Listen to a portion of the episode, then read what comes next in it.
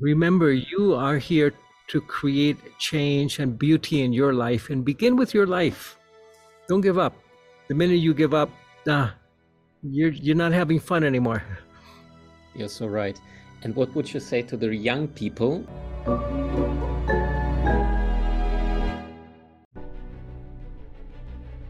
Willkommen bei dem Podcast von Die Köpfe der Genies. Mein Name ist Maxim Mankewitsch und in diesem Podcast lassen wir die größten Genies aus dem Grabau verstehen und präsentieren dir das spannende Erfolgswissen der Neuzeit. Lieben Freunde, willkommen zurück. Bei mir ist außergewöhnlicher Bestseller-Autor international bekannt, ein Mann, der Neurowissenschaften verbindet mit schamanischer Arbeit und uns das alte Wissen der Schamanen in die Gegenwart übersetzt, bevor es verloren wird und durch den ganzen Mainstream verwässert wird. Ich freue mich wahnsinnig, dass er da ist. Ich habe vor ungefähr elf Jahren damals sein Buch gekauft und da war ich ganz, ganz am Anfang dieser Reise und heute habe ich das Vergnügen, diesem außergewöhnlichen Mann im Interview gemeinsam mit dir zu sprechen. Alberto, buenas tardes again. Hello and welcome. Thank you. Good to be with you. Buenas tardes. I'm speaking to you from Peru, from the high Andes. And um, we want to, you know, This was an important journey because we did a reading of the prophecy with the shamans. What is Pachamama, Mother Earth, telling us right now? And I would love to share some of these thoughts with you. Sure. Yeah. You know, the uh, if you have a parasite in your body, in your stomach, you your body will try to get rid of it. You know, you will have to runs, you will have diarrhea, terrible. The body gets rid of its parasites, but humanity has become a parasite on the earth. And we're seeing that the like any organism, the instinctual reaction is to eliminate the parasite. And it is doing that, but giving us the opportunity to take a quantum leap to become a new kind of human that are not earth parasites, but earth keepers and earth stewards. Now, what biology says is that evolution and the earth is interested in the species it's interested in the eagles it's interested in, in the buffalo the elephant and in the humans but not interested in individual eagles or individual buffalo or individual elephants or individual humans. But the shamans know that the mother pachamama is interested in you and i individually and particularly those who honor her who who revere her, who pray with her, and who take care of her. So, mm-hmm. this is the great opportunity that we have to become earth keepers, to become stewards of our gardens, of the nature that we live in, to be careful of what we consume, to, to look after the earth, to, you know, I tell my students, I want you to donate to 20 different organizations that are helping the earth. And they tell me, but I don't have any money. I said, well, send them one euro a month because then you're connected energetically to all of these organizations that are caring for the earth. And then when you go into your, your garden, plant some flowers, bring beauty to the space around you. Go to a park near your house and plant some flowers there, and hopefully you won't get arrested. Sounds amazing. Alberto, what would you say if you have all this connection to the West wisdom, not, not, not West wisdom, West intelligence, and you see also the shamanic people who are living like in Peru, in South America, in Amazon. What are they understanding and doing different? And that's why they are also cleaner with their body. They don't have all this stuff and what do we what do we completely forget in the west world? Well they're doing two things. One is that they are doing meditation practices for the healing of the earth. So i ask myself what can i do for the earth? Drive a smaller car not fly so much. But i what the shamans say what you can do is enter into a deep state of peace of stillness and become peace create a standing wave of peace and of health, and that will inform the quantum field that we're all a part of. And that's even more effective than doing something for someone. Here, you're doing everything for the entire earth. And then the Pachamama, the earth, supports you with her power and her wisdom because she needs the earth keepers. And of course, you want to feed the baby that's hungry, and of course, you want to pick up trash from the street. But going into that place of quiet, creating a standing wave in the field, like when you drop a stone on a lake, it has the big ripples around it. You create a standing wave in the planet that brings about peace and accelerates evolution for everyone. Mm-hmm. Alberto, what you say is happening on this planet right now? There are a lot of crises. There are a lot of financial insecurities. Ukraine, Russia. Is is it something which we have to experience? And do we have like is there some any signs which we we had it in front of us and we didn't see them, so it, it have to yeah. increase in order that we understand? Well, part of what's happening is that there's a collapse of all of the old systems. They're collapsing all around us. The models of economics, the model of health, the model of relationships, the mod- all of these old models are collapsing. Let me share, share with you what one of them is. For example, Western economics assumes that everything in the earth is free. Mm-hmm. Water is free, the gold, you just have to dig it up, is free, the soil, you have to dig it up, is free. That it has no price. Course, is not free. you cannot just take from the earth as predatory, parasitic behavior. And we're hmm. coming up with new business models that are sustainable, that don't, for example, if I drink a bottle, you know, a, a water with a plastic bottle, it takes 2,000 years for that bottle to degrade. So we're giving our children, our grandchildren, we're deferring the cost. That economic model means let the future pay for it. We're coming up with new models of economics, new models of health. Fascinating fact from the science side there are 40 million species in the planet, 40 million different birds and insects and, and um, elk and whales. And out of those 40 million, only three of them do not have a death program in their DNA. And as humans, whales, and dolphins, we don't have a death program. We're programmed for very, very long lives. Every other animal in nature dies when they're no longer able to produce children. There are no grandmothers in nature. There's no menopause in nature, only these three species. But of course, we're poisoning ourselves with our food, with the pesticides, the water, the air. So even though we're living longer lives, we're living sicker longer, not healthier longer. So this is what's happening in the planet right now a realignment of values. The old values of exploitation, of women, of people of color, of the earth, of, of, of animals, is not functional anymore.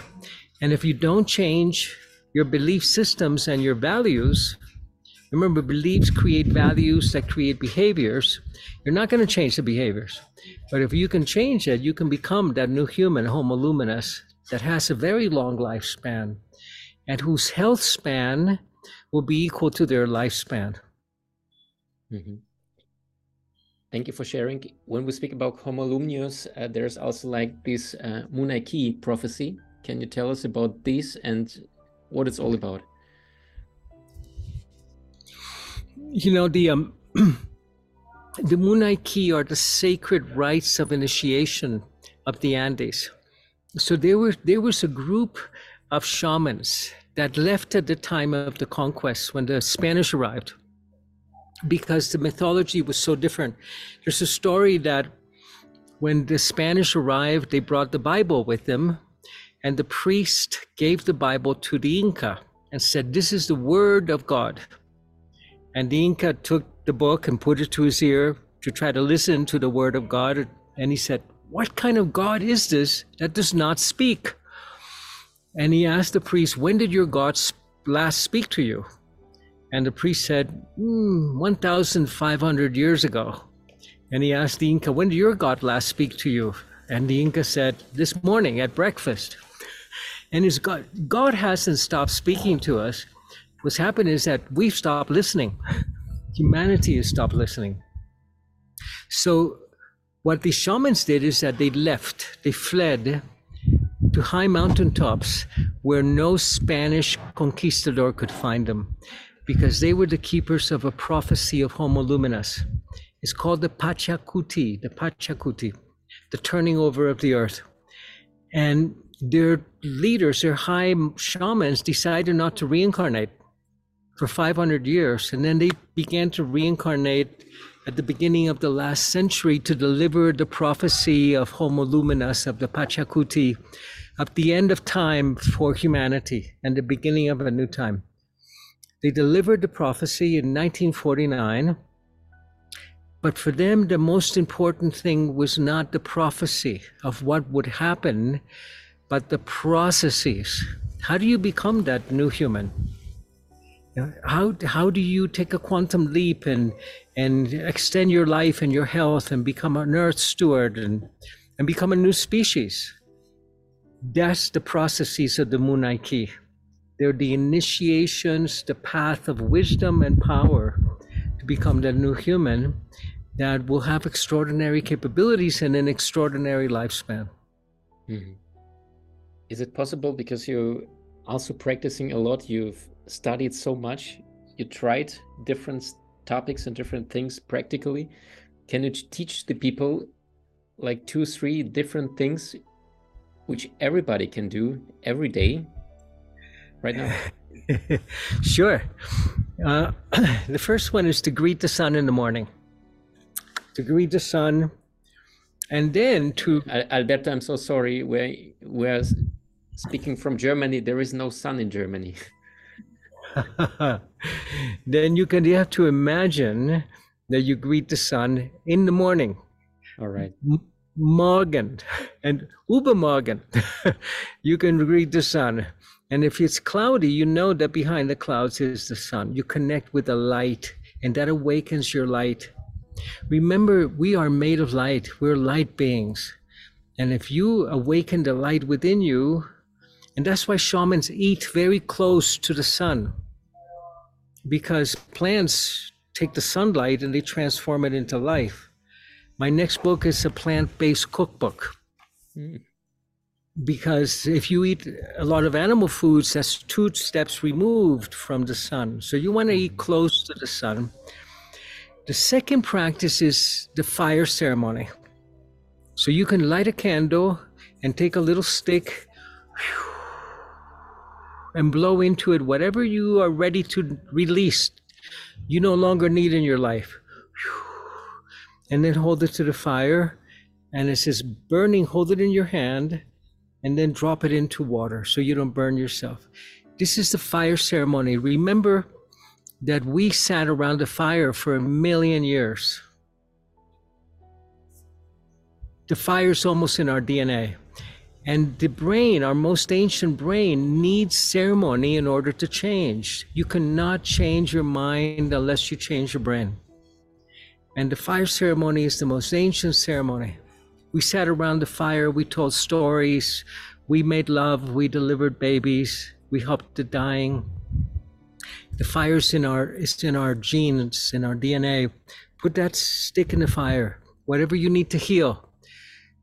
And bring ceremony, bring the light, let the light heal it. Let it the fire turn it back into light. And it will transform the pain into light. So this is a daily practice. And after you have put into the fire those things that you need to change or heal, you get a little more subtle. Like you can try putting your name in the fire. I mm-hmm. put Alberto in the fire. Because I know Alberto is just a name I have. It's not who I am, it's what when people call me what I say yes to. so you can and today we have to put all of Western civilization into the fire the, the, the war that lives within us, the predatory behavior that lives within us, the, the, the pain that lives within us. Release it to the fire. Let it be turned back into light. Mm-hmm. Sounds wonderful. Alberto, what would you say to people who are probably about 60 and say, my life is almost half gone or I'm close to death, and who said, well, I understand we have to change something, but it's something for the youth. It's for the 20, 30 years old people. What would you say to these people who are reluctant to, to change? I would say that's a very disempowering story. Mm-hmm. Come up with a better story. You're here. There's, the shamans have a legend. They say that before we were born, we were all sitting in a big green field and a big angel came out and said, You know, this is going to be a very difficult time for the earth. We need shamans, healers, people that can make a difference. Who wants to come? And we all volunteered. We all came here to be part of a revolution, to be part of this time of climate change and of and of species collapse, of of terrible, terrible uh, events happening in the earth. We wanted to be part of the solution.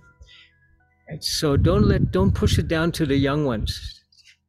Remember, you are here to create change and beauty in your life, and begin with your life. Don't give up. The minute you give up, ah, you're you're not having fun anymore.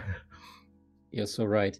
And what would you say to the young people who are well on the one hand we change uh, or we choose our birth plan we choose our parents but on the other side you're also like a even spiritual creature as a spiritual young man young lady you have all this suffering from the story of your parents of your grandparents also carrying energetic on you. How would you what you said to the young people in order to get rid of it but not with pain not like reject all the older and, and not so spiritually open people and also to heal. I would, I would say to them, you can have whatever you want, or you can have the reasons why you can't.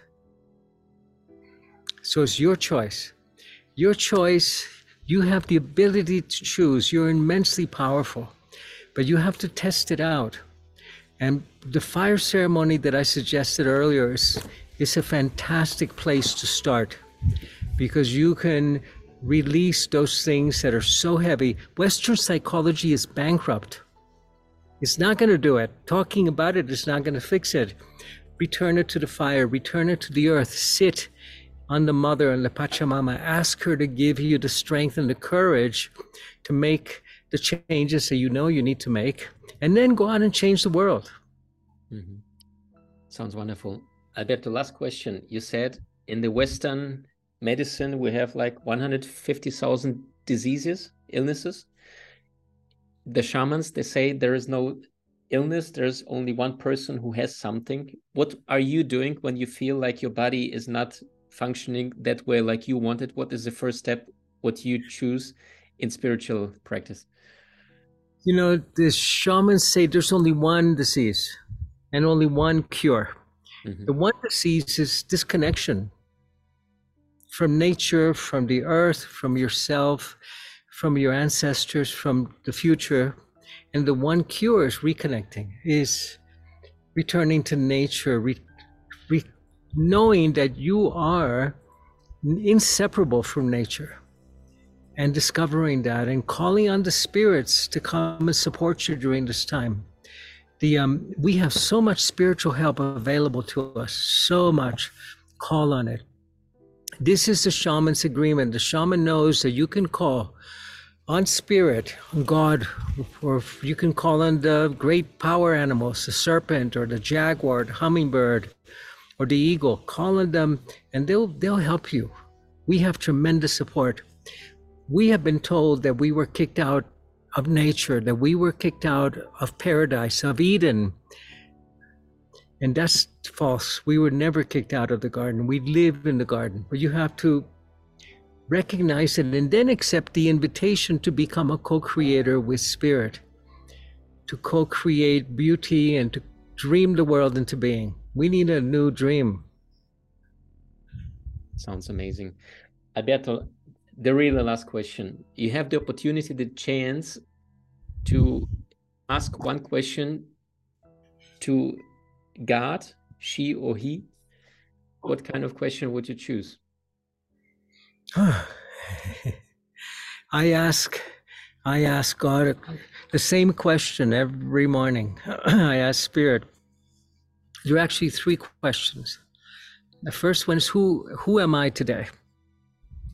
Second one is where do I come from? And the third one is where am I going and how can I be of service to that? Every morning I wake up with those three questions. And this is probably one of the reasons why you look at least 20 years younger than the people at your physical age, at least. Alberto, thank you so much. We will link all your wonderful books, your wonderful work. Can you tell us two, three sentences about your new book, which is coming next months? You know, what I do today, Maxime, is that I train modern shamans that are that know the ancient energy medicine and that also know the brain science and the Western, because the West has a lot of really good science available now.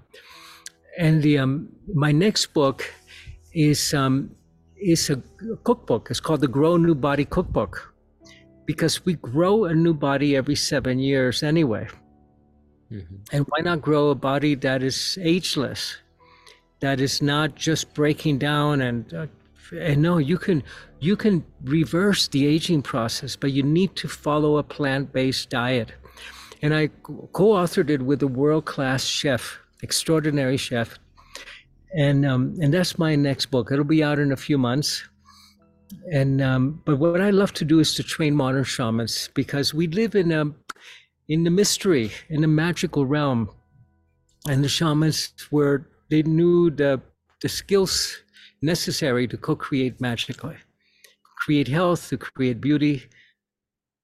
And, create and how, is it, how is it possible to learn to become a new shaman through you, with you? Well, we have our training programs are in German, and they are online, and they work a tremendously effective six month long training program. Wow! And um, we train people to become master practitioners of energy medicine. That sounds amazing. We also will link all this wonderful work you do. Thank you for your encouragement. Thank you for your amazing work, for your humbleness, and also mm. your creativity to bring all this love, this peace, and to be like a leader of this time, which we need the most. Alberto, I salute you. Thank you so Thank much. You. Thank you, Maxime. And I want to invite you to come to the Peruvian Andes with us sometime. To Sounds meet some amazing. Yeah, this is the only yeah. continent I'm still missing. Yeah. Thank you. Let's, let's do it next amazing. year. Thank you. Okay. Wonderful. Thanks. Okay, thank you. you. Bye bye. Bye bye. Du hast Menschen in deinem Umfeld, die dir besonders wichtig sind? So teile den Podcast mit ihnen und wenn du es möchtest, bewerte und abonniere diesen. Wenn du noch schneller deine Meisterschaft erlangen möchtest, so findest du über 20 außergewöhnliche Videokurse in unserer Genieakademie unter maximmankiewicz.com.